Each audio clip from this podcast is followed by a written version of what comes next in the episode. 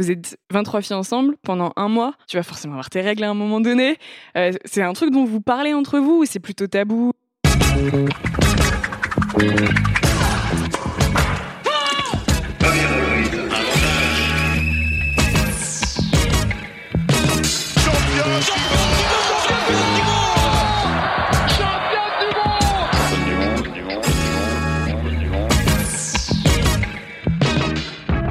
Salut, c'est Cléo et bienvenue dans Championne du Monde, le podcast de toutes les femmes qui vivent le sport aujourd'hui. Pongistes professionnels, aficionados du stade Vélodrome, médecins du sport ou encore vos mères fans de Kevin Mayer Dans chaque épisode, partez à la rencontre de ces femmes passionnantes qui sont plus badass que la plus badass de tes copines. Bonne écoute Pour ce deuxième épisode spécial Coupe du Monde féminine de football, nous accueillons, ou plutôt nous avons été accueillis, chez Jessica Ouara Domo, jeune retraitée du football international et aujourd'hui consultante pour Canal+.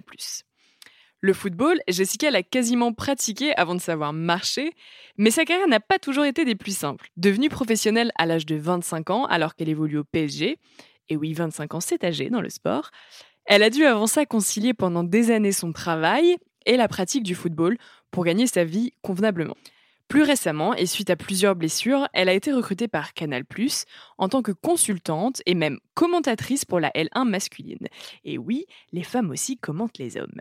Dans cet épisode, Jessica nous emmène dans les coulisses d'une Coupe du Monde, elle qui l'a vécue en tant que joueuse en 2015, et nous explique ce qui a évolué en 4 ans entre médiatisation et professionnalisation massive du football féminin. Un parcours authentique où, encore une fois, la vie de femme est souvent vécue après la vie de sportive. Salut Jessica Salut Merci beaucoup d'avoir accepté notre invitation pour cette trilogie spéciale Coupe du Monde. De, rien, avec plaisir. Euh, alors Jessica, euh, tu aimes le bilon Oh, il y a des dossiers qui sortent déjà. C'est un peu abrupt comme début. les dossiers, bah c'est les bases. Les dossiers sont sortis au moins. Euh, je sais dans quoi je m'embarque. oui, j'aime le bilan. Euh, ouais, j'adore le ballon, le ballon de foot. Mais c'est comme ça que j'appelais un ballon de foot quand j'étais jeune. Je disais un bilon. Euh, je demandais à ma mère, euh, est-ce que je peux avoir un bilon, maman? Donc, euh, donc voilà, les dossiers sont sortis. Ça y est. tu faisais un mix entre ballon et million, peut-être? Il y avait un... Ouais, je sais pas si à cet âge-là j'avais encore ça en tête, mais. Je sais pas. en gros, ouais, pour expliquer, c'est que sur, les, sur plusieurs interviews, t'expliquais que dès toute petite, dès tes un an, deux ans, tu demandais déjà à tes parents d'avoir un ballon, quoi. Ouais, c'est ça. Ce qui est trop mignon, d'où le bilan, qui est, adorable. C'est vraiment trop chou. Donc, dès le début, euh, as eu euh, le ballon pour toi, c'était euh, c'était inné, quoi. Ouais, c'était inné. Après, je suis née dans une famille où euh, le sport déjà était très important. Mon père jouait au foot, entraînait. Mon grand frère jouait au foot. Ma mère était sportive, faisait de l'athlétisme et du hand, donc du coup j'étais dans une famille de sportifs avec des ballons. Ouais. Et, et, voir son grand frère, son père, tous les week-ends sur un terrain de foot, bah forcément ça, ça crée, ouais, ça crée de l'envie et ça crée des vocations. Et du coup le foot, parce que tu disais ta mère, elle a fait, c'était athlétisme. Athlétisme et hand, ouais. Et, et t'as un frère? Un grand un frère, frère, ouais, juste un grand frère, ouais. Après j'ai commencé par la gym. Okay. très tôt. Après j'ai fait du hand. Et mais euh, les mercredis, quand ma mère travaillait, j'allais avec mon père au foot. Euh, euh, tous les week-ends, on allait voir mon frère jouer, mon père jouer. Donc euh, j'étais quand même baignée dans le foot, même si je faisais autre chose. J'adorais faire de la gym, j'adorais faire du, du hand. Mais au final, je suis revenue naturellement au foot parce que c'était vraiment ça qui me plaisait par-dessus tout. Quoi. À quel âge, du coup, tu as commencé à vraiment faire du foot À 10 ans, l'année de, l'année de la Coupe du Monde, en fait, 97-98. Ok. cette année-là, en fait, j'ai commencé vraiment à, à jouer au foot. J'ai fait ma première licence. J'ai eu la chance de faire un match de la V2 de cette Coupe du Monde à Nantes, à la Beaujoire, un Chili-Cameroun. C'était extraordinaire, exceptionnel. L'ambiance dans les tribunes. Et après avoir vu le match, c'était magique à 10 ans quand on assiste à un ah match de Coupe du Monde. C'est dingue. Et du coup, ça t'a donné encore plus envie de, ouais. de bah oui, du en plus, ils sont champions du monde cette année-là. Euh. Encore les souvenirs, euh, aller dans les rues avec toute la famille et tout. Donc, euh, ouais, forcément, ça a lancé encore plus la chose. Ça s'est passé comment du coup Tu t'es inscrit dans un club Ouais, en fait j'avais la chance, c'est que le club où mon père jouait et où mon frère jouait aussi, c'était un club qui était et qui avait déjà des équipes féminines en fait, qui c'était le plus gros club entre guillemets de la région féminin. Donc ça a facilité aussi la chose parce que j'avais. C'était sur Angers, hein, c'est ça? Ouais, sur Angers, à la Croix-Blanche, exactement Angers. Donc c'était le club à côté de chez moi, était déjà euh, beaucoup féminin, euh, beaucoup de foot féminin dedans. Donc euh, ça a permis aussi que je joue tout de suite avec les filles.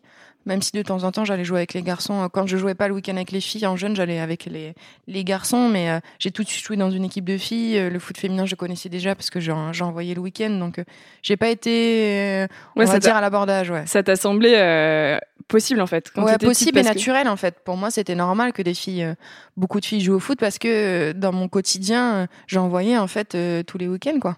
Et tes parents, du coup, j'imagine en plus, ils ont dû complètement te t'accompagner et te là-dedans parce que j'imagine tu vois souvent c'est vrai que le, on a le cas quand les familles sont pas ont pas été éduquées dans le sport ou moins et encore moins dans les sports dits masculin et que bah ça peut créer aussi des, des, freins au niveau de la famille. Toi du coup ça n'a pas du tout été le cas non pour le coup j'ai eu vraiment cette chance là c'est que ma mère même si elle a pas joué elle adore le foot. Euh, elle regarde les matchs de foot même toute seule à la maison à la télé. Donc euh, donc pour le coup j'ai vraiment été bercée là dedans donc j'ai eu cette chance là c'est que voilà pas de frein aucun frein. Au contraire euh, peu importe le sport ils m'ont poussé dedans. Donc pour ça c'est c'est vraiment top tu étais au club d'Angers. Ouais. Il y a un accompagnement. Il y a, enfin, ça se passe comment du coup quand tu progresses, qu'au bout d'un moment tu grandis? J'imagine que tu prends en niveau aussi, forcément. Oui, oui. Comment, euh, comment le club d'Angers, euh, il t'accompagne en fait en tant que footballeuse? Ben, en fait, euh, quand on est jeune comme ça, il y a les sélections départementales, les sélections régionales. Donc c'est comme ça un peu qu'on monte de niveau. Moi, c'était façon le club le plus haut euh, de ma région. Il jouait des, en D2 féminine, donc le deuxième niveau. Donc c'était quand même un, un, bon niveau. Euh, du coup, j'ai commencé à 14 ans à jouer en D2 féminine avec l'équipe première. Au début, j'avais pas trop envie. Je voulais être avec mes copines encore et tout. Donc la première fois que j'ai vu la convocation où je devais aller avec les grandes entre guillemets, j'avais pas du tout envie. J'ai dit, que maman, j'ai pas envie. un meilleur niveau que peut-être tes copines euh, oui, peut-être un petit peu, ou parce qu'il y avait besoin à ce moment-là, etc. Et donc du coup, euh, on m'a fait monter plus haut, mais j'avais pas envie, quoi. Je voulais être avec mes copines, euh, je m'amusais avec mes copines, ça me suffisait. Puis après, il y a eu les, les équipes départementales, régionales. Et quand on est jeune comme ça, vers 14-15 ans, il y a les championnats des régions, entre guillemets, pendant les vacances scolaires. Ça s'appelle les coupes nationales et euh, ça se passe à Clairefontaine. Et donc c'est là où on commence à se faire euh, recruter pour euh, bah, à l'époque euh, maintenant c'est l'INSEP pour les filles mais c'était c'était Clairefontaine pour pour les filles à mon époque. Elles étaient à Clairefontaine. Et il n'y avait pas autant de pôles régionales. Maintenant il y en a un à Rennes il y en a dans l'est dans le sud etc nous il y avait que Clairefontaine. Donc on était 20 entre 20 et 40 élus entre guillemets pour aller et pour avoir une formation un peu plus de haut niveau. Donc j'ai été prise euh, bah, suite à, à, ce, à cette coupe nationale, j'ai été prise à Clairefontaine. Et c'est là où j'ai commencé vraiment ma progression encore plus. Où bah, tout, je suis partie à 14 ans de chez moi et pendant 4 ans je suis allée à Clairefontaine. J'ai fait mes études et en même temps j'avais entraînement tous les jours avec. Euh, c'était du ouais du sport études en ouais, fait. complètement un gros sport études quoi. Donc c'est c'est là où vraiment tout a, a vraiment basculé. Mais du coup tu jouais toujours tu jouais toujours à Angers? La première année je jouais toujours à Angers donc je faisais les allers-retours les week-ends. Euh, les vacances scolaires. Et après, en fait, il y avait une équipe du centre et on jouait en D1 féminine en fait. Euh, on était intégré dans, dans, le championnat de D1 féminine euh, le plus haut niveau. C'était bien parce que euh, du coup, comme les trois quarts des filles étaient en équipe de France 19, U17, U19, ben, on avait l'habitude de jouer déjà tous les week-ends ensemble, donc les automatismes étaient beaucoup plus agréables après, et donc on les avait quand on allait avec la sélection de l'équipe de France. Et du coup, après, tu as joué un an à Angers et on il y a un autre club qui est venu te, te ben, chercher. J'ai joué après deux ans, trois ans, trois ans en équipe du centre donc euh, à Clairefontaine avec l'équipe du centre. Et après, pour mes études, je suis partie à Marseille. Euh, donc je suis partie à Marseille et j'ai fait le choix d'aller en D2, donc un niveau en dessous. Mais pour mes études, euh, il y a eu un souci et le club a été rétrogradé en après un plus bas niveau donc là je pouvais plus, jouer au plus bas niveau donc je continuais mes, mes études à, à Marseille et j'allais le week-end à Saint-Etienne, en fait, en D1. D'accord. Donc, je faisais mes ah études à Marseille. Euh, je m'entraînais. Alors, j'ai eu cette chance-là aussi, c'est que je me suis entraînée avec les garçons de la, de l'Olympique de Marseille, les 16 ans nationaux, euh, à la commanderie. Donc, euh, je vous explique pas une fille débarque à la commanderie avec son sac de foot au début. On m'a recalé, en fait. Ah ouais? La première fois que je suis arrivée en voiture. Avec euh, donc je suis arrivée avec ma voiture euh, à la commanderie, mon sac de foot et le vigile il me dit oui. Je dis bah je viens m'entraîner. Il me dit, bah, comment ça? J'ai dit, oui, je viens m'entraîner, je viens, je viens m'entraîner avec euh, les garçons.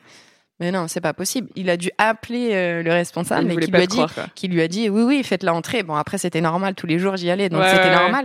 Mais la première fois, ouais, on m'a recalé. On m'a dit, mais non. Et euh, attendez, je vais appeler. euh. Donc, euh, ouais, c'était bah, une fille, est à la commanderie. euh, maintenant, il y a une équipe euh, féminine à, Mm. à l'OM, mais à l'époque, ça n'existait pas. Donc, c'était un peu, j'étais un peu un extraterrestre. Et les garçons, ils t'ont inclus assez rapidement Ouais, ou ça a été aussi un peu compliqué Non, franchement, ça va. Pour le coup, ils ont été super gentils. Après, ils étaient un peu plus jeunes que moi. Moi, Ouais. j'avais 18 ans à cette Mm. époque-là. Euh, eux, c'était des U16, donc euh, 15-16 ans. Mais euh, franchement, c'était super intéressant. Euh, ils étaient adorables, les coachs adorables.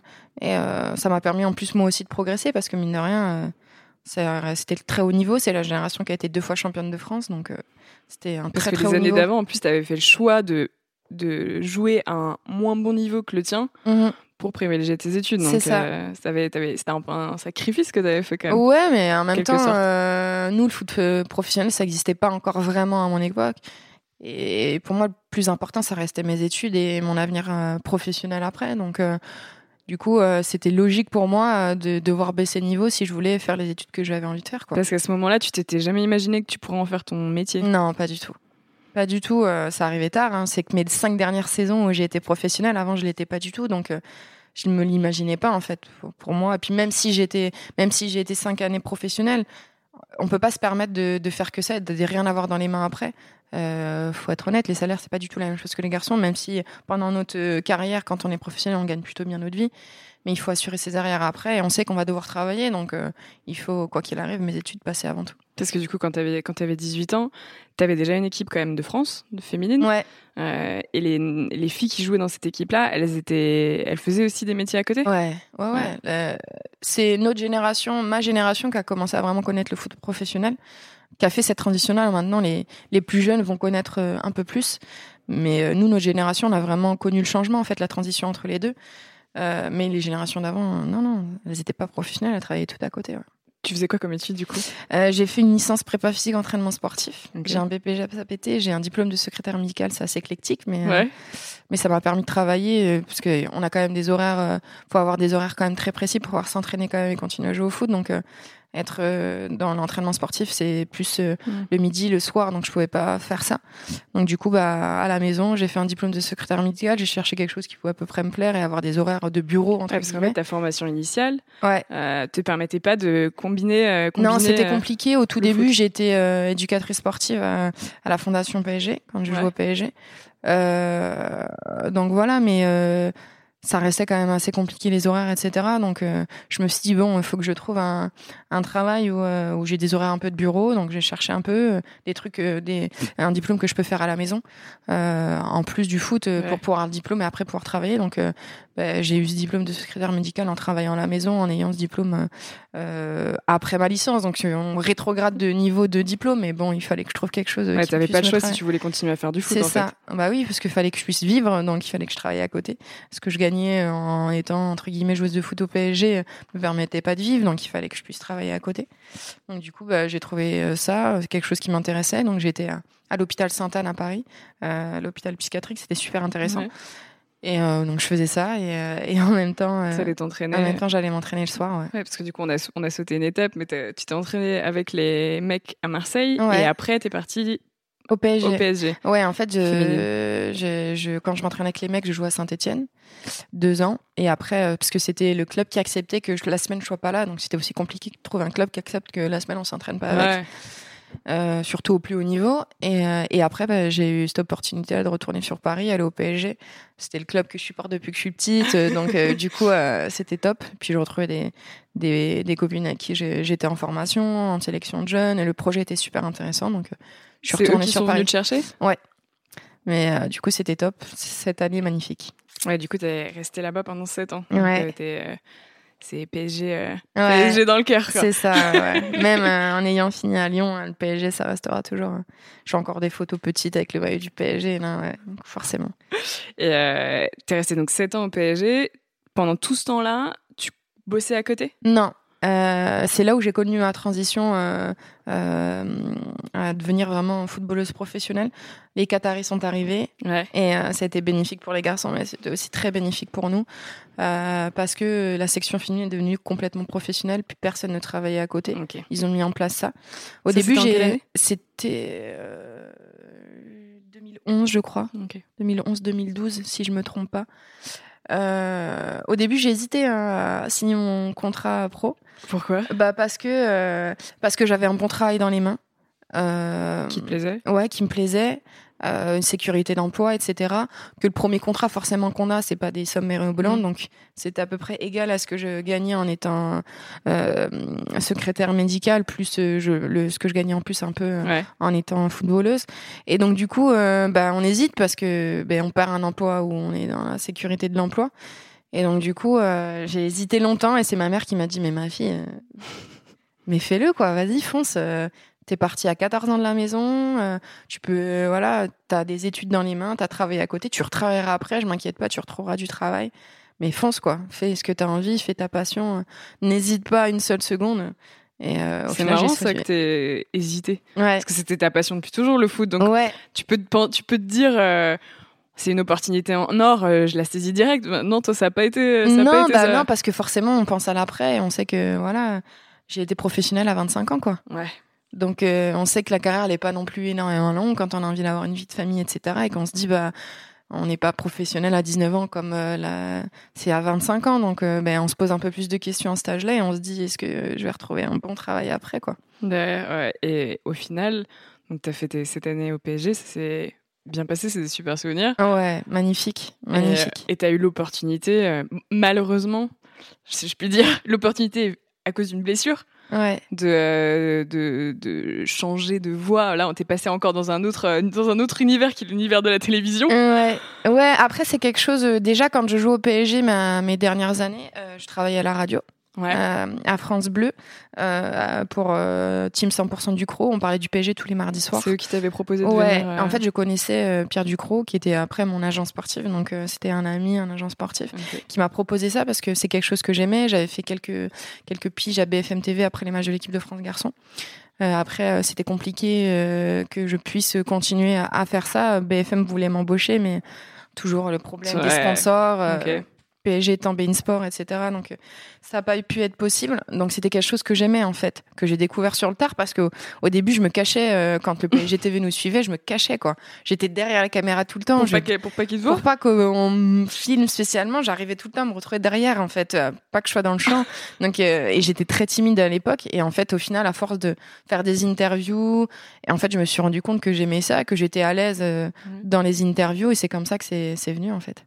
Et ils t'ont proposé, donc tu as commencé à la radio. Ouais. Et après, tu es passé à la télé. Tu as, ouais. bossé avec Pierre Ménès, je crois. Ouais, en fait, euh, quand j'étais à. Je suis, pas... je suis partie à Lyon et la dernière saison, donc la saison dernière, euh, je me suis fait un premier croisé, le premier match amical de la saison, donc au mois d'août. Euh, Pierre Ménès lançait son émission euh, où il est entouré que de femmes pour parler de foot. Okay. Euh, il voulait des consultantes, euh, donc il est entouré de chroniqueuses, plus une consultante qui tournait en fait. C'était plusieurs joueuses, il, aurait, il voulait plusieurs joueuses. Okay. Et moi, m'étant blessée, euh, n'étant pas sur Paris, mais m'étant blessée, il s'est dit que j'allais avoir du temps, donc il m'a, il m'a appelé, il m'a proposé euh, la chose en me disant bah tu tourneras avec d'autres filles, etc. Euh, donc ce serait pas tous les vendredis. Euh, il m'a dit tu te fais opérer et tu me dis donc euh, je dis bah oui c'était le vendredi soir, ça empiétait pas sur sur ma rééducation donc bah pourquoi pas. c'est toujours une bonne expérience à prendre, c'est en direct, etc. voilà quoi. Et en fait au final je me suis retrouvée à être la seule consultante et à faire toutes les émissions. Okay. Donc voilà, c'est que ça s'était bien passé. Donc du coup, j'ai fait toutes les émissions, ça s'est très bien passé. Et euh, l'émission s'est arrêtée parce qu'elle ne marchait pas, hélas. Ouais. Mais on a délocalisé en fait l'émission et c'est devenu un avant-match euh, du vendredi soir. Okay. Et en fait, au final, euh, bah, ils m'ont demandé si si je pouvais moi continuer à faire ça. Donc j'avais accepté jusqu'à ce que je reprenne vraiment intensément les, les entraînements. Donc j'ai fait de janvier, tout le mois de janvier, tout le mois de février, tous les vendredis soirs en avant-match, euh, bah, la présentation de l'avant-match, etc. Et puis bah ça s'est bien passé, mais je voulais reprendre ouais, ma ouais. carrière, donc j'ai arrêté. Et malheureusement, donc Canal voulait me faire signer un contrat parce qu'ils avaient là des rois de la D1 féminine, etc. Donc me faire signer un contrat et moi je leur ai dit non non, j'ai encore jouer. envie de jouer encore un an. Il y a la Coupe du Monde qui arrive et euh, on, on, en reparle après. Et bah je me suis fait encore à nouveau un croisé la dernière match de la saison sur le même genou.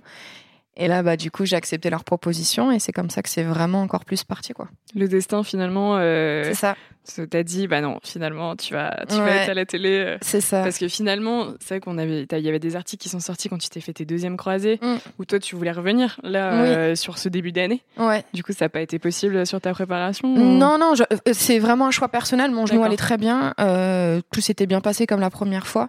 Mais maintenant, après, on se pose les bonnes questions. On se dit que là, on a choper un wagon mm. et on dit que si on arrête ce wagon-là, est-ce que ben, après je vais pouvoir rattraper le train quoi Et euh, j'aime ma vie à l'heure actuelle. Forcément, pendant 15 ans, j'ai été privée de tous les moments un peu familiaux, du quotidien, euh, les anniversaires, etc. Et quand on goûte à ça, c'est compliqué de repartir à nouveau dans le haut niveau, dans le très haut niveau, surtout que bah, c'est le très haut niveau et loin de tout le monde. Parce que je serais partie encore euh, loin de, de mon mari aussi, parce qu'on avait, on a, on a acheté une maison en région parisienne, il a retrouvé à nouveau du travail. Je le voyais pas pour six mois, parce que ça aurait été pour maximum six mois. Quoi qu'il arrive, je compte arrêter après la Coupe du Monde. repartir pour six mois, lui, il serait pas parti avec moi. Et puis j'aime ce que je fais à l'heure actuelle à Canal+. Je pense qu'il est temps aussi de laisser la place euh, aux jeunes euh, en équipe de France, parce que très clairement, si je reprenais, c'était pour. Quand même. pas déconner. Oui, mais mine de rien, dans le dans le monde du sport, 31 ans, ça commence à être un peu âgé. Et, euh, et, puis laisser la place aux jeunes. J'avais pas non plus, j'étais pas assurée de, de choper euh, mmh. euh, la liste des 23 non plus, d'être à nouveau sélectionnée. Et, et je me disais qu'en fait j'aime ma vie maintenant et que je me voyais pas reprendre le quotidien d'une sportive de haut niveau en fait. Tes priorités, elles ont, elles avaient un peu changé en fait. Oui, l'envie de fonder une famille aussi, forcément. Je suis mariée. quand la suite logique c'est d'avoir des enfants en carrière, c'est compliqué, surtout quand on veut faire toutes les grosses compétitions l'été, euh, quand on est en équipe de France. Donc, euh, c'est savais que ça allait arriver après ma carrière. Et là, l'envie est plus forte, en fait, de fonder une famille que de, que de reprendre le foot. Ouais, parce que ça, c'est quelque chose, euh, c'est quelque chose qui revient souvent. Et on pose souvent la question, du coup, aux femmes qui sont sportives. C'est finalement, tu fais un choix même si tu as l'envie de le faire, tu le fais pas forcément pour privilégier ta carrière. C'est ça. c'est ça après. on sait que sinon, c'est comme une grave blessure. Tu mets ta carrière entre parenthèses pendant un an à peu près. Euh, le problème, c'est que moi, j'ai connu l'équipe de France très tard. Je pense que si je l'avais connue à, à 19-20 ans, dans la suite logique des choses, euh, j'aurais, euh, je pense, fait une parenthèse bébé. Mm. Et j'aurais repris ma carrière. Là, le problème, c'est que j'ai connu l'équipe de France A à 25 ans. J'ai connu toutes les sélections jeunes, mais après, j'ai eu un trou où j'étais pas en équipe de France A. Et donc, j'ai voulu rattraper le temps en faisant toutes les compétitions, en fait. Et donc, du coup, bah, c'est à ce moment-là tu ça t'a poussé et là tu ouais, dis enfin tu penses même pas en fait c'est ça. tu dis t'as envie. Alors j'avais vraiment envie surtout qu'autour de moi tous mes amis commencent à avoir les enfants etc mais tu dis que voilà il faut t'as des choses à vivre t'as connu la sélection tard donc euh, t'as envie de vivre des coupes du monde envie de vivre des euros des jeux olympiques. Donc bah tu dis si je m'arrête un an il y a peu de chances que je puisse les faire. Donc bah on le fait pas quoi. Et surtout dans le quand les, les sportifs de haut niveau enfin les, les footballeurs en l'occurrence il y a un suivi qui se fait ou pas du tout? C'est genre si tu décides de faire un enfant euh, tu, tu sors un peu du circuit, on va dire, et puis après, on, on, on t'aide pas forcément à revenir ou il y a quand même non un, non parce que euh, on est quand même sous contrat avec les clubs donc euh, c'est comme si on avait une grave blessure c'est un suivi comme une grave blessure ou c'est quand même drôle de comparer un enfant avec une grave blessure. Non mais c'est dans le suivi non non c'est parce que c'est dans le le temps de d'arrêt en fait c'est c'est en ça c'est pas c'est pas du tout ça mais déjà l'avantage c'est que pendant euh, on peut continuer à s'entretenir même si on est enceinte et donc du coup il y a cet avantage là où je vois des images je les ai en tête parce que euh, Sinel Leroux qui est enceinte c'est une, une internationale américaine qui est enceinte euh, pour son deuxième enfant. Elle est à six mois de grossesse, elle est avec son gros bidon sur les terrains de foot elle en train de. elle est sur les terrains en train de s'entraîner sans, sans contact, mais elle est sur les terrains de foot, donc euh, je vois encore des images. Donc c'est possible en fait. C'est je compare ça parce que c'est en temps de. Je, je on va se dire oh là là, elle est bizarre. non, non, c'est vraiment, euh, c'est vraiment que voilà, en temps d'arrêt, ça, ça équivaut à une grave blessure. Mais euh, bah non, les clubs, c'est, si on est sous contrat, on est sous contrat. En fait, c'est comme si on était en congé maternité, comme n'importe quel travail. Tu disais, euh, c'est vrai qu'on n'a pas, on n'a pas parlé de, de l'aspect équipe de France parce mhm. que du coup tu l'as intégré l'équipe de France. Ouais. T'as 64, t'as eu 64 sélections en équipe de ça, France. Je vois que t'as bien révisé. j'ai, mes petites notes. Euh, et t'as vécu une Coupe du Monde aussi en 2015. ouais. Comment c'était? C'est extraordinaire. C'est euh, pour une joueuse de foot. Euh, en club, il y a la Ligue des Champions.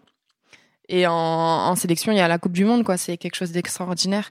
Euh, ouais, c'était, c'était magique. C'était vraiment magique. C'était, je, pourrais même pas comparer ça à autre chose, quoi. C'était, c'était dingue de jouer une Coupe du Monde, de représenter son pays. Un euro, c'est dingue, mais une Coupe du Monde, c'est, c'est extraordinaire.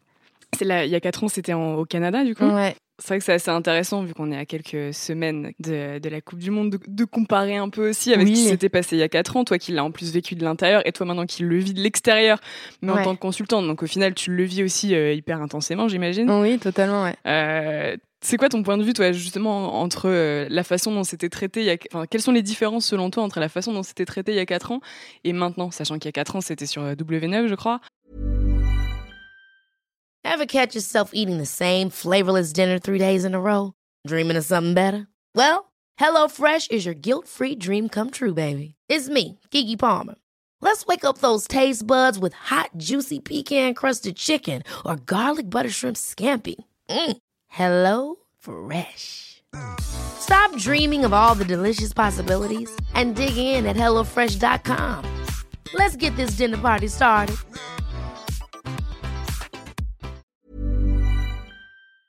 Ouais. Et euh, là, cette année, ça va être sur TF1, donc on, ouais. tu vois, le traitement est pas le même. Non, le traitement est complètement différent, mais en même temps, c'est en France cette année. Et ça, c'est une grosse, grosse différence aussi, je pense.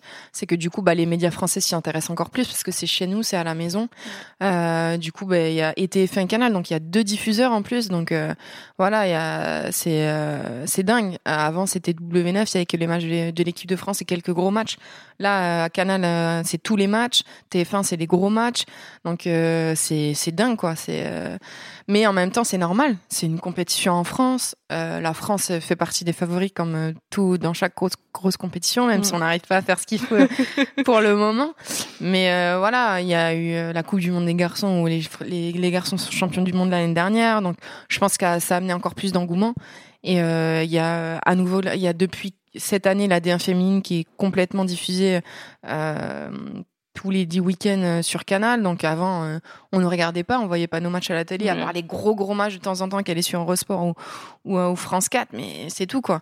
Donc il y a un engouement sur le foot féminin général, plus cette Coupe du Monde en France, je pense que ça attire encore plus de médias quoi. Donc comment t'expliques que les qu'il y a un engouement justement sur le sport féminin? Parce que les, je veux dire, le sport féminin, il existe depuis des années. Ouais. Pourquoi maintenant les médias ont décidé de plus bah s'y intéresser, de diffuser les matchs? Bah Parce que je pense qu'ils se rendent compte petit à petit que ça fait des grosses audiences. On sait très bien que ça marche comme ça. Hein. Les médias aussi s'intéressent si ça fait de l'audience.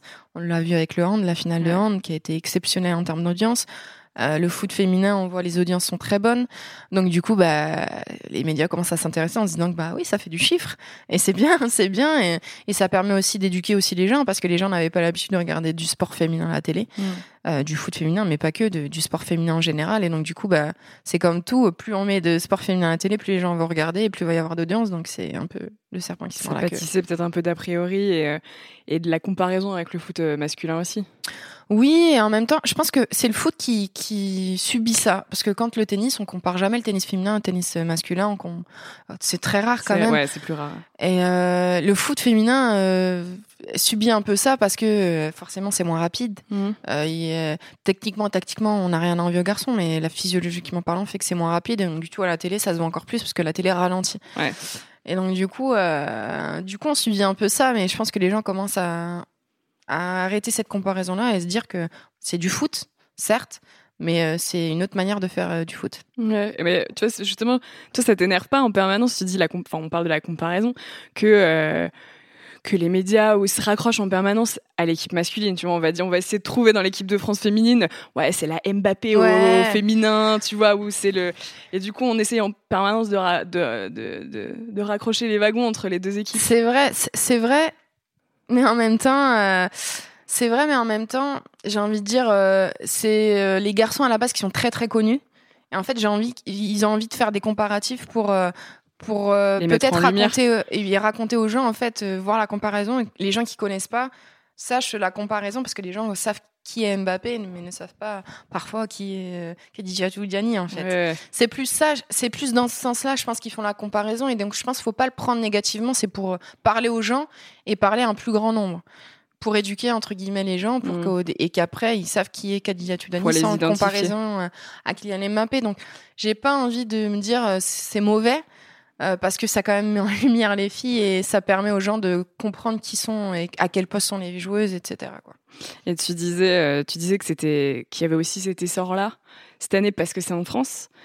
C'est une question un peu con que je vais te poser, mais si ça n'avait pas été en France cette année, tu penses qu'il y aurait autant d'intérêt autour de cette Coupe du Monde Pour les médias français, non. Non, c'est normal. Euh, quand une, quand une compétition est à la maison, on est encore plus regardant. Euh, non, je pense qu'il n'y aurait pas eu autant, euh, autant d'engouement, mais là, une Coupe du Monde en France, c'est exceptionnel, donc euh, les médias s'y intéressent encore plus.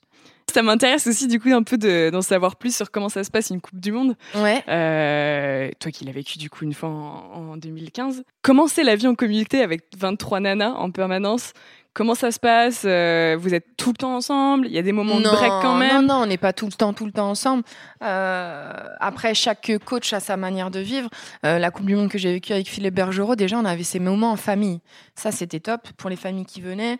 après les matchs, on allait manger avec nos familles. on avait entre chaque match, on avait au moins une après-midi qu'on pouvait passer avec notre famille. Donc déjà, c'est des moments où on est pas du tout avec le groupe.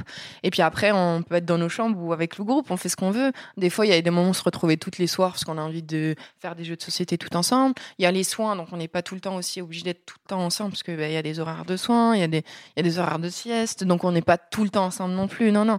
On a des, beaucoup de moments, hein. bien évidemment, on vit ensemble, donc on a beaucoup de moments ensemble, mais on a nos chambres, on, a, on peut avoir nos moments calmes quand euh, on a envie d'avoir nos moments calmes. Puis il y a des personnalités, il y a des filles qui ont besoin d'être tout le temps avec du monde, il y a des filles qui ont besoin de se retrouver un peu plus euh, tranquille dans leur chambre aussi. Donc, euh, chacun fait sa vie, en fait. Ok, est-ce qu'on peut se dire euh, comme ça pendant un mois, les unes sur les autres, avec la pression en plus, parce que c'est pas comme si c'était n'importe quoi. Vous avez quand même la pression des matchs, d'avancer dans le championnat, d'aller le plus loin possible. Donc, j'imagine que c'est quand même une situation qui est un peu stressante. Et du coup, on, se demande comment ça peut, comment ça se gère, quoi. Non, pour le coup, ça gère plutôt bien. Après, on est quand même bien encadré. Il y a, y a, on a une salle de vie entre guillemets pour nous. On a les jeux de société, on a tout, on a il y a des filles qui adorent jouer à la PlayStation, il y a tout en fait. Non, mais c'est vrai, hein. c'est stéréotype du, des footballeurs, mais les footballeurs c'est pareil, il y en a plein qui adorent jouer à la PlayStation. Pas toutes, mais il y en a qui adorent ça aussi. Mais du coup, bah, euh, c'est ce qui fait que en fait, euh, on vit normalement. On est, on est obligé d'être pour les repas ensemble, euh, pour les entraînements, et après en dehors, on n'est pas tout le temps ensemble, quoi. Et ça se passe comment? Tu vois, ça c'est pareil, c'est une question un peu, un peu bête, mais vous êtes 23 filles ensemble pendant un mois comment ça se passe même physiologiquement, tu vois Parce que j'imagine qu'à des moments, bah, sur un mois, tu vas forcément avoir tes règles à un moment donné. Euh, c'est un truc dont vous parlez entre vous ou c'est plutôt tabou euh Non, il y a rien de tabou. Hein. Franchement, ça, on est des filles, donc parler de, de nos menstruations, ça pose pas de soucis. On vit tout ça.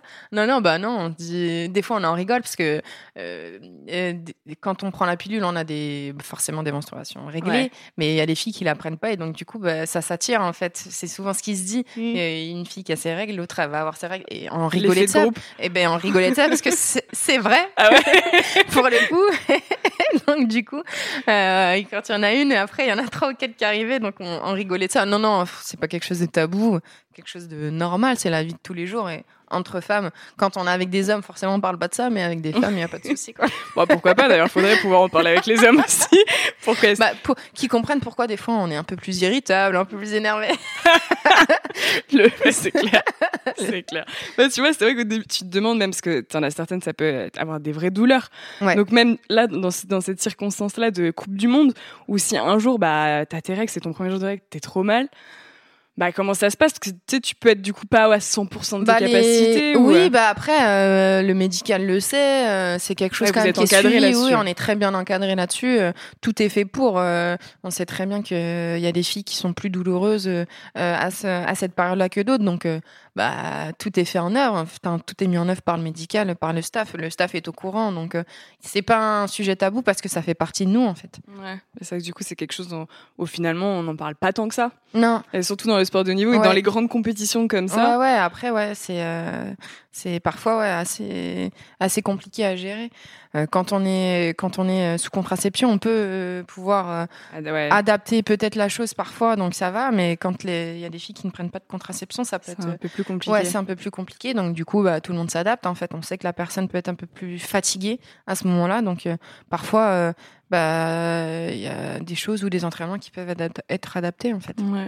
Et, euh, et sur le côté euh, plus euh, fashion de la chose. Cette année, c'est la première fois que les filles ont un maillot dédié aussi. Ouais. Vous, là, il y a 4 ans, c'était quoi? C'était un dérivé du maillot des mecs? Oui, en fait, bah, c'était comme ça tout le temps. En fait, ça a toujours été comme ça. C'était un maillot féminin, bien évidemment, coupe féminine, mais dérivé de. Ouais, c'est la même chose que les garçons, mais C'était en- quand même une coupe féminine, Ah oui, c'était pas les sûr. maillots des mecs euh, non, qui non, étaient... non, euh, non, pas du tout. On a toujours eu. euh, euh, moi, j'ai toujours connu une coupe féminine. Après, il y a beaucoup d'années, on n'avait pas de coupe féminine. On jouait avec des maillots qui nous arrivaient aux genoux. euh, mais bon, ça, c'était à mes, à mes débuts. Mais euh, non, non, euh, les, les sponsors maintenant font que euh, on a des, des gammes féminines. Donc, euh, c'était la même chose que les garçons, mais en gamme féminine. Là, euh, là, elles ont leur propre maillot avec les cuissons roses et tout. Je trouve ça top. C'est bien.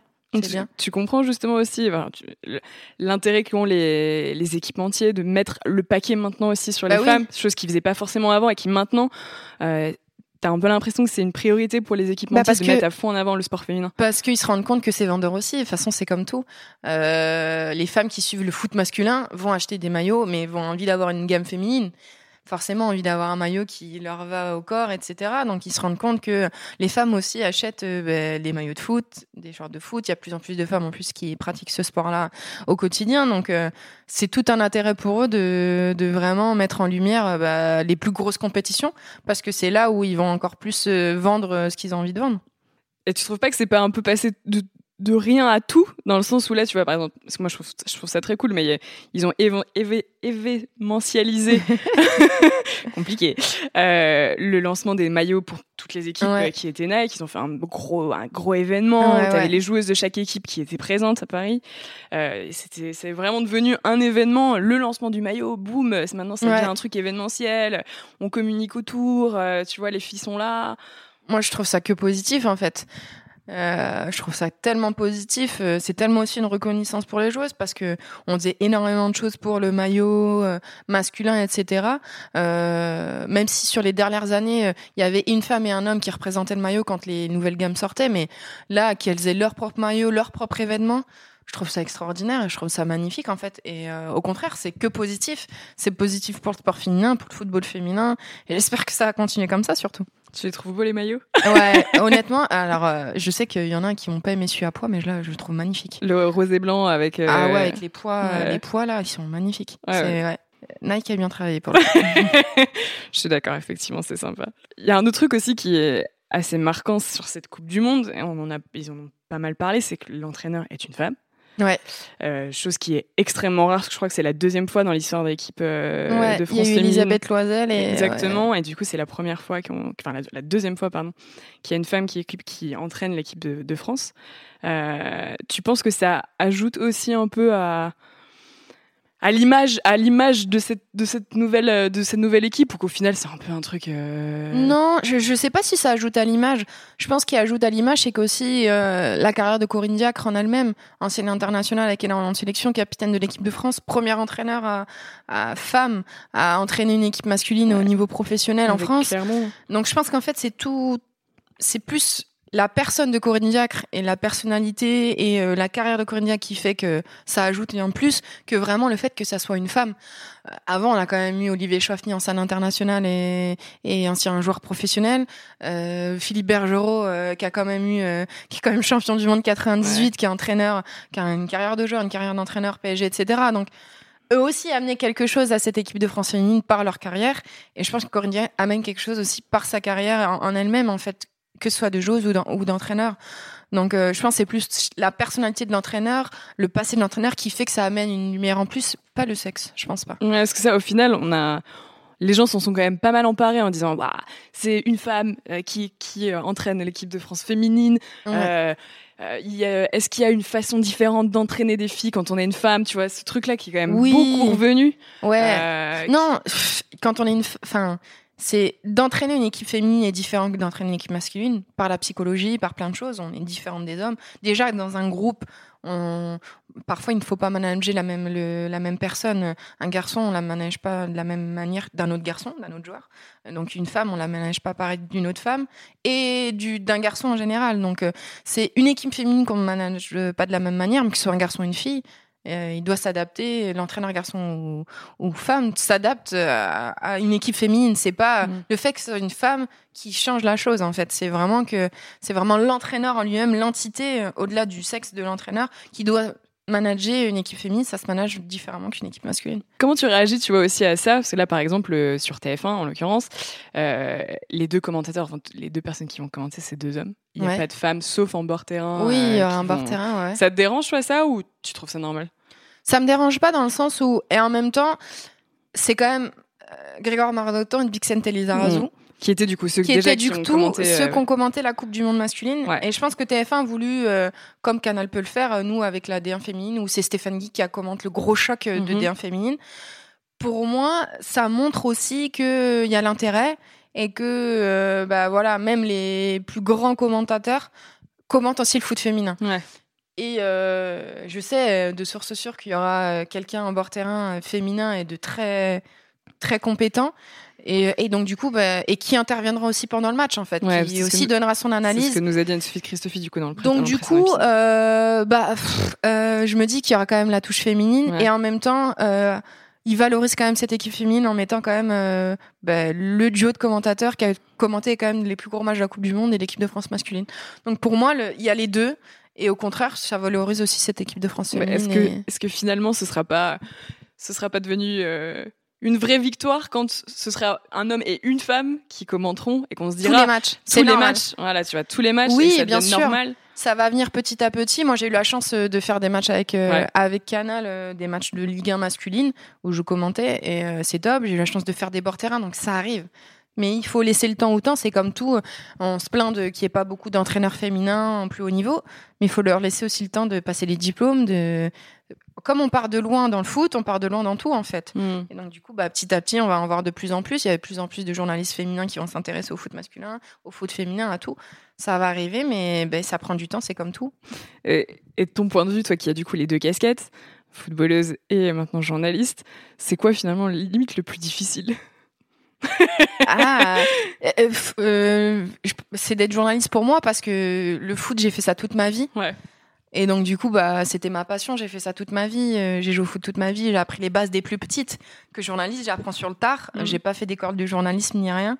Donc j'apprends sur le tard. Donc euh, je vais dire journaliste parce que bah, je suis toujours en train d'apprendre des nouvelles choses. En plus, euh, Canal me fait faire plein de choses différentes. Donc, euh, il y a des choses que tu préfères là, du coup, dans, tu disais, t'as commenté. Je commente, je fais du bord terrain. des émissions. Je sais pas, c'est compliqué. J'adore être bord terrain. Ouais. J'adore être bord terrain parce que ben, est proche de la pelouse, on pose des questions au coach, aux joueurs. Tu es plus dans l'ambiance aussi, du coup. T'es dans l'ambiance, t'es vraiment, et puis t'es, enfin voilà, tu poses les questions aux joueurs, t'es avec les joueurs, avec les entraîneurs. Euh, ça, j'adore. Donc euh, j'ai découvert ça il y a pas longtemps et j'aime énormément. Après, commenter, j'aime ça aussi et les émissions, bah c'est top aussi de pouvoir débattre sur le foot, sur un match, les analyses tactique et tout, j'adore ça. Donc euh, j'aime un peu tout et euh, je ferai une priorité sur et le bord terrain et les émissions, analyse foot vraiment euh, en émission. En émission. Quand tu étais en équipe de France, tu portais le numéro 8, c'est ça? Ouais, c'est ça. Je crois que là, sur les derniers matchs, c'était Delphine Cascarino qui portait le numéro 8. Franchement, c'est peu importe qui le porte, mais Delphine, elle est top. Ça, j'allais dire, c'est un bon. bon... pour le coup, c'est magnifique. c'est un bon porte-maillot numéro 8. T'as tes, ouais. petites chouchoutes dans l'équipe ou... C'est compliqué, c'est comme question. Non, non, non, mais forcément, il y a des, il y a des, il y a des filles. Bon, il y a des filles de ma génération que je connais comme des copines ou des amies. Après, dans les petites jeunes, forcément, il y a, il y a des petites que j'ai connues moi au PSG qui étaient toutes jeunes. Et donc, forcément, c'est particulier. Euh, Marie-Antoinette Catoto, elle avait 15 ans quand elle est, elle s'est entraînée avec nous. Donc, c'est euh, les petites du PSG, elles appellent mes petits bébés. Donc, c'est forcément, c'est, c'est toujours particulier. Et après, euh, ben, il y a aussi F. Périssé qui était, entre guillemets, euh, la fille qui jouait derrière moi euh, euh, dernièrement, qui était qui était ma remplaçante, même si j'aime pas dire ça, c'était c'est pas vraiment ça, mais et donc du coup, bah, forcément, j'ai une affection particulière aussi pour elle parce que elle venait avec moi après les matchs où je revisionnais mes matchs avec l'entraîneur adjointe, elle venait avec moi parce que pour moi c'était c'était bah, celle qui allait prendre la suite, donc aussi particulièrement F Périsset, mais mais sinon c'est ma génération en fait, donc je les connais toutes, donc j'ai joué avec toutes, donc euh, c'est différent. Et quel est ton point de vue sur cette, euh, cette équipe de France, sur cette nouvelle génération mixée du coup avec des plus anciennes? Ouais. Euh, bah, c'est bien. bon, bah oui, ce collectif? ce mix était bon parce que il y a les filles qui ont l'expérience. Je pense qu'il y a quand même besoin d'expérience dans une équipe qui ont connu toutes ces compétitions-là, le haut niveau, qui ont déjà fait des mondiaux, des Jeux Olympiques, des Euros, qui connaissent tout ça. Et puis il y a la touche fraîcheur, la jeunesse. Et euh, je pense que a fait un bon mix de, tout ça parce qu'il faut aussi de l'insouciance dans une équipe. Faut, mm. on l'a vu, hein, en 2006, il y avait Franck Ribéry. En 98, il y avait Thierry Henry, David Trezeguet. Euh, là, il y a eu Pavard et Hernandez, des jeunes qui arrivaient comme ça. Et je pense qu'il en faut dans, dans chaque équipe. Et, et, on a ça en équipe de France. Et ce mixte-là est, très intéressant. Ouais. Et ton prono du coup pour le mondial C'est compliqué. Euh, bien sûr, je vais être chauvine. J'ai envie que la France aille plus loin et gagne cette Coupe du Monde. Maintenant, ce qui est très compliqué, c'est que le foot féminin mondial se resserre complètement. Le niveau se resserre. Et donc, du coup, il y a tellement d'équipes qui prennent un autre titre. Avant, on sortait que les États-Unis et l'Allemagne. Mm. Maintenant, euh, l'Angleterre est, prétendant titre. Euh, les Pays-Bas qui sont champions de titre et prétendant titre le Japon, il y a toujours le Brésil, les équipes nordiques. Du coup, pour trouver, franchement, celui qui arrivera à trouver la finale. Faire le bon prono. Franchement, bon courage. Tu trouves que les, écarts entre les équipes euh, féminines sont plus proches qu'il peut y avoir, euh, par exemple, sur les équipes euh, masculines? Après, il y aura, y aura peut-être des écarts parce que je pense qu'il y a des équipes qui ont encore un peu de retard. Je pense, hormis le Brésil, à l'Amérique du Sud quand même et, et un peu l'Afrique qui a quand même un peu de retard encore en termes de niveau. Mais sinon, ouais, je pense que pour avoir des 5 ou 6 0 euh, il y en aura peut-être pas beaucoup. Et j'espère aussi parce que ça permet de resserrer euh, le niveau et d'avoir des matchs encore plus intéressants à la télé. Mais euh, je pense qu'il y aura pas quand même énormément de gros scores sur toute la compétition. Mmh. Ça, comment t'expliques? D'ailleurs Je trouve ça intéressant parce que les grosses nations du foot chez les mecs, c'est pas forcément les mêmes grosses nations du foot chez les, chez les filles. les États-Unis, qui est la, dire un peu la plus grosse nation du foot féminin, les, à l'équipe euh, des États-Unis chez les garçons, c'est pas vraiment ça, quoi. Bah parce que le paradoxal, je pense, c'est que euh, à la base, le soccer là-bas, donc le foot, c'est un sport féminin. Toutes les petites filles, elles jouent au foot là-bas. C'est normal, dans, partout. Euh, et que le soccer masculin est arrivé qu'après parce que là-bas c'est la NBA, le football américain, le baseball qui est euh, le sport masculin numéro un en fait. Et donc le foot est arrivé vraiment à, vraiment après. Et donc en fait c'est le foot féminin qui a, qui a vraiment eu une grosse évolution parce que pour eux là-bas c'était un sport euh, plutôt féminin que masculin en fait. Mmh. C'est pour ça que euh, en termes de nation, on voit euh, les États-Unis euh, plutôt féminins avant le, en niveau avant le, le, football masculin. Mais après les autres nations, quand on voit l'Allemagne au plus haut niveau, chez les garçons c'est pareil, le Brésil c'est pareil. Euh, c'est vrai que le Japon, dans, dans les mm. pays asiatiques, le football féminin est, est, très très fort, ouais. plus que le. Mais on sent que ouais, ça c'est assez surprenant. Je saurais pas l'expliquer d'ailleurs. mais mais on voit quand même les équipes asiatiques commencer à arriver sur le devant de la scène en, en football masculin. Mais c'est vrai que euh, pour, pour le coup, euh, en football féminin, c'est déjà un haut niveau. Et d'ailleurs, c'est quand même fou. Tu dis, c'est ce que tu dis. Tu dis aux États-Unis, du coup, le, le, le, football a été porté par les femmes. Mm-hmm. Mais là, il y a pas longtemps, il y a eu un peu un scandale là-bas parce qu'elles se sont toutes mises en grève euh, pour, pour protester sur les différences de salaire. Oui. Donc c'est que finalement, c'est quand même pas non plus totalement égalitaire là-bas, quoi. Ouais, ouais, ben on se rend compte que c'est partout en fait. Là où même au début, euh, les États-Unis faisaient rêver parce que euh, en termes de sponsoring euh, individuel des joueuses, c'est dingue. Hein, Là-bas, Alex Mordan, Coca-Cola, enfin toutes les joueuses, elles ont des sponsors personnels, des gros, des grosses choses. Il y a des joueuses qui ont fait des danses avec les stars. Enfin, là-bas, le foot féminin, c'est des vraies stars. c'est dingue. mais on se rend compte qu'en fait, quand le football masculin rattrape ça, ben on se rend compte qu'il y a encore, il y a encore des grosses différences, quoi. C'est dingue. Hein. Il y a encore un petit peu de chemin à faire. C'est ça. Moi, je vais te poser des questions un peu plus généralistes aussi euh, sur toi. Ouais. Euh, je vais te demander de, de, de me citer ou de me raconter un moment de sport qui a été important pour toi. Euh, si tu devais en choisir un dans ta carrière ou en tant que spectatrice, s'il y a vraiment un moment donné où tu t'es dit, ok, waouh, là, je vais m'en souvenir toute ma vie de ce truc-là, ce serait quoi? Ah, la Coupe du Monde 98, hein, très clairement. C'est le premier gros événement quand j'étais jeune. J'avais 10 ans, 11 ans. Donc, c'est le premier gros événement que tu, vraiment, que tu te passionnes pour, etc. L'engouement, c'est vraiment cette Coupe du Monde-là. Pour ma génération, je pense qu'il y a beaucoup de, gens qui vont dire ça parce que c'est les moments vécus en famille. C'est, euh, euh, j'ai eu la chance de faire un, comme je le disais, un match de les rideaux. Enfin, c'est la compétition qui m'a marqué le plus dans mon enfance. C'est la première grosse compétition, quoi. Vraiment. Euh, et, dernière question qu'on pose à tout le monde. Quelle est ta définition d'une championne? Euh, pour moi, une championne, c'est une femme euh, qui se dépasse soi-même, peu importe le niveau. C'est une femme qui se retrouve en adéquation avec elle-même, ce qui n'est pas toujours facile, qui arrive à mener de front tout ce qu'elle a envie de faire. les femmes, en général, sont des championnes pour moi dans la vie du quotidien parce qu'elles mènent de front tout. leur carrière professionnelle, ce qu'il faut faire à la maison, plein de choses, les préjugés pour plein de raisons différentes. Donc, pour moi, une championne est une femme. Très clairement, les femmes sont des championnes en général pour la vie du quotidien. Donc voilà, pour moi, une championne, la définition, c'est une femme. Bravo, c'est super, c'est beau. on va rester sur ces on va rester sur ces quelques mots et puis euh, et te souhaiter euh, beaucoup de bonheur sur ta carrière future et, et dans ta dans ta vie personnelle et ta vie professionnelle et, euh, et puis bah on, on sera enfin, moi je serai là derrière l'écran pour soutenir l'équipe de France à fond. Moi aussi. Dans quelques semaines et puis leur souhaiter tout le bonheur. Merci beaucoup Jessica. Merci, merci, à toi.